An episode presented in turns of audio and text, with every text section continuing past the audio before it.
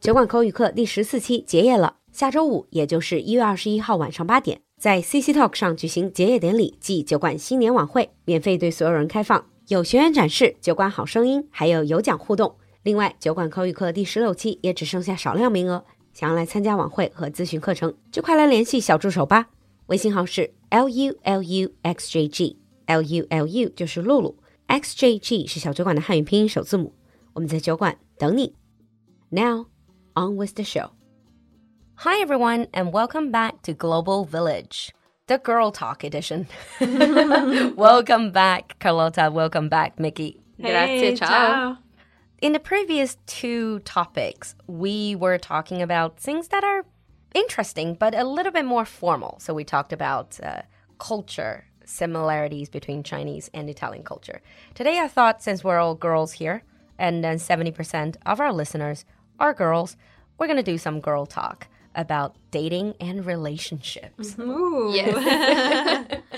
and more importantly, probably Italian guys.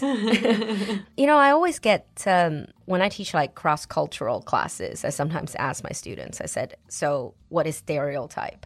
If I say this is an English person, what do you think? Uh, if I say that this is a, a Italian guy, what do you think? And when it comes to Italians, they always say passionate, romantic. and, and I think it's not just us who have the stereotypes of, of that Yeah. idea of Italian lover.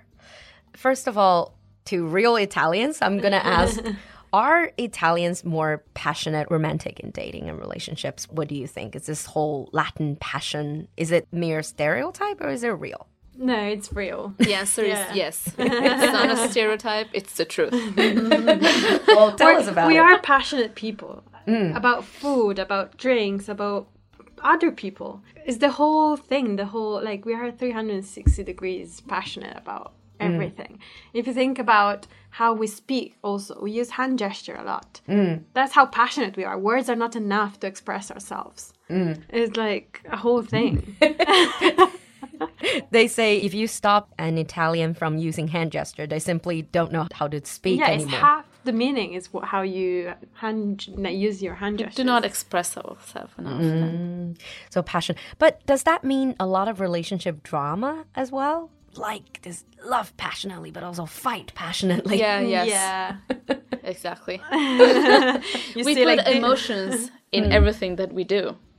So we put emotions in dating, we put emotions in fighting. Uh, so let's start from the very beginning. When do people start to date based on what you can see or your own experience? This is a good question. Uh, I think from high school is when you start having the first um like relationships, but it's more like oh yeah my boyfriend, but you're very shy. You don't really hang out. 15, 16 years old. Yeah, 15, 16. Yeah, you get the first date. but I remember when I was in kindergarten, I used to say I had a boyfriend already, but it was just like the guy, my friends that I used to play with. I was like, oh yeah, he's my boyfriend, but every day I had a different one. It was more like, oh yeah, today I'm playing with this guy, tomorrow I'm playing with another one. It was just funny. And Oh, kids, sounds- yeah, just say that from a young age, but they don't really know the meaning. It's just like, you know, a funny thing where like you would write a card for some Valentines when you're a kid and just bring, I mm. don't know, some some chocolate. But yeah, from a very young age. I was in thinking about my past and mm.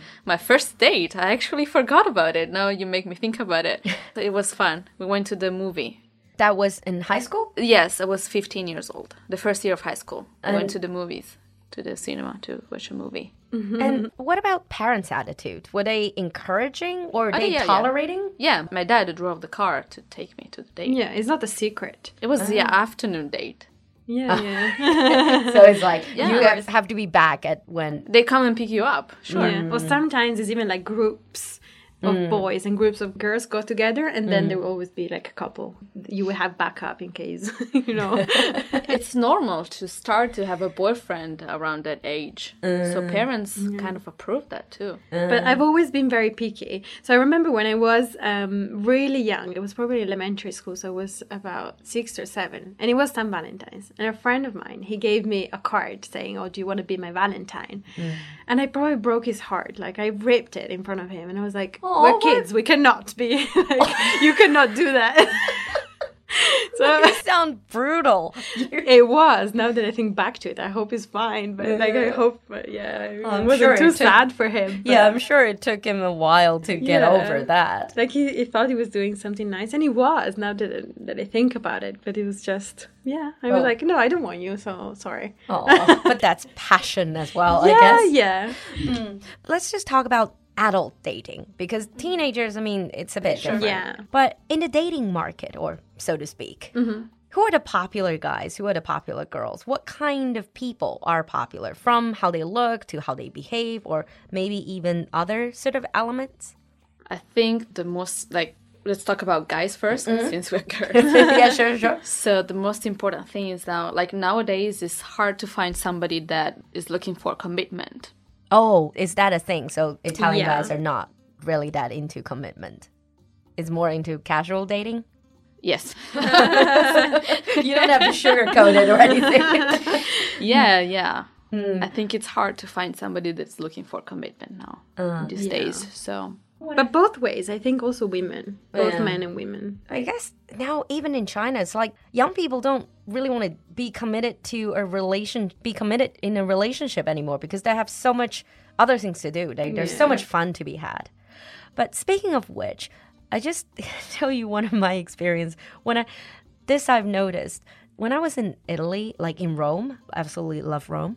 You know all these uh, famous attractions, like for example Spanish Steps, 就是罗马假日里面那个西班牙阶梯。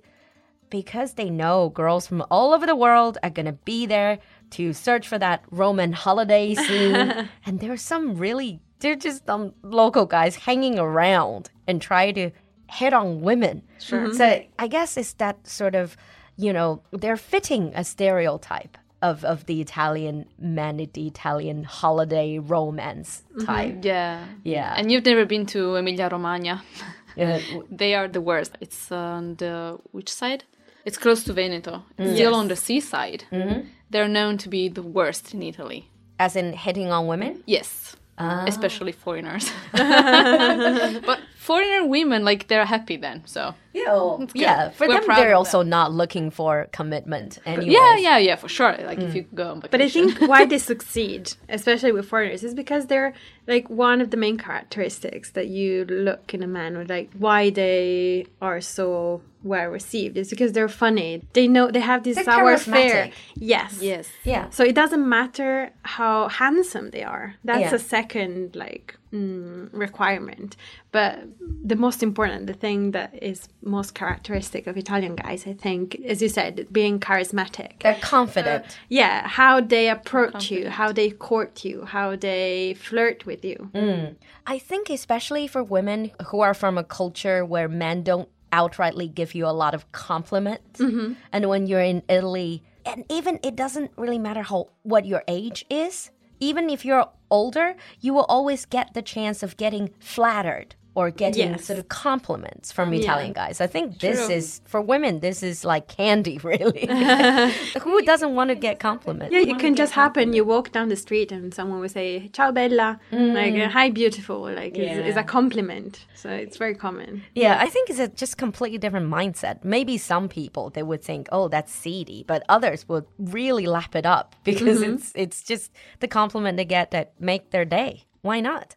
But still coming back, so Italian guys who are who are considered attractive by Italian women, are they mm-hmm. also the sort of charismatic or Yes, or definitely. confident? Sure. Hmm. Yeah.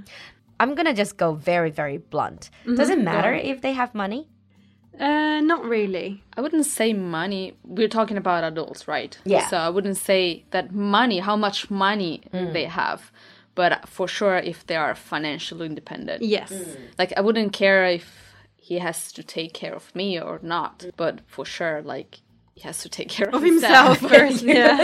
you would you wouldn't want him to go back to mummy for No, date that's a big Yeah. thing actually that you mentioned mummy. Like most Italian guys are famous for being mummy's guys. Mummy's boys, yeah. Yeah, Is that a real thing? Yeah, Yes. it is. Uh, they have a hard time leaving the nest because it's just so comfortable there for them, and it's like It's they the don't- fault, actually. Also, yeah, they're too codependent. They're not oh. independent. It's just yeah, you get your food prepared and cooked for, and then you get your clothes ready. You get oh. everything done. Or even if you live by yourself, mommy's house or what mommy says is always going to be like the rule, and it's going to be what matters.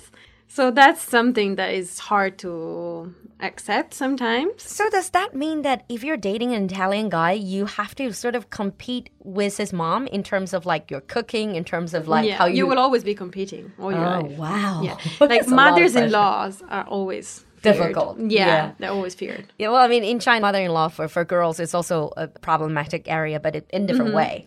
And what about girls? What kind of girls are popular? Apart from obviously, uh, by the way, what is the Italian definition of attractive in terms of women and men, actually, in terms of appearance? Uh, This is a good question. yeah, I think everyone has different tastes, but Good looking guy?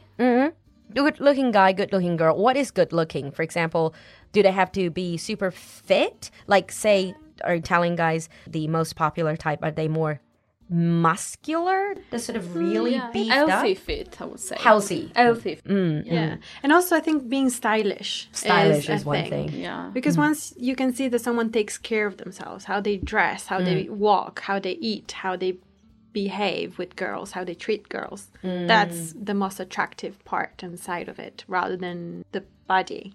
Like being smooth and suave. Yeah, being respectful. Yeah, yeah, yeah, definitely. But the same for girls. Like the style is something that's really important because it goes deeper than just your physical appearance. Yeah. In today's episode, we talked to Carlotta and Mickey about Italian dating and Italian men.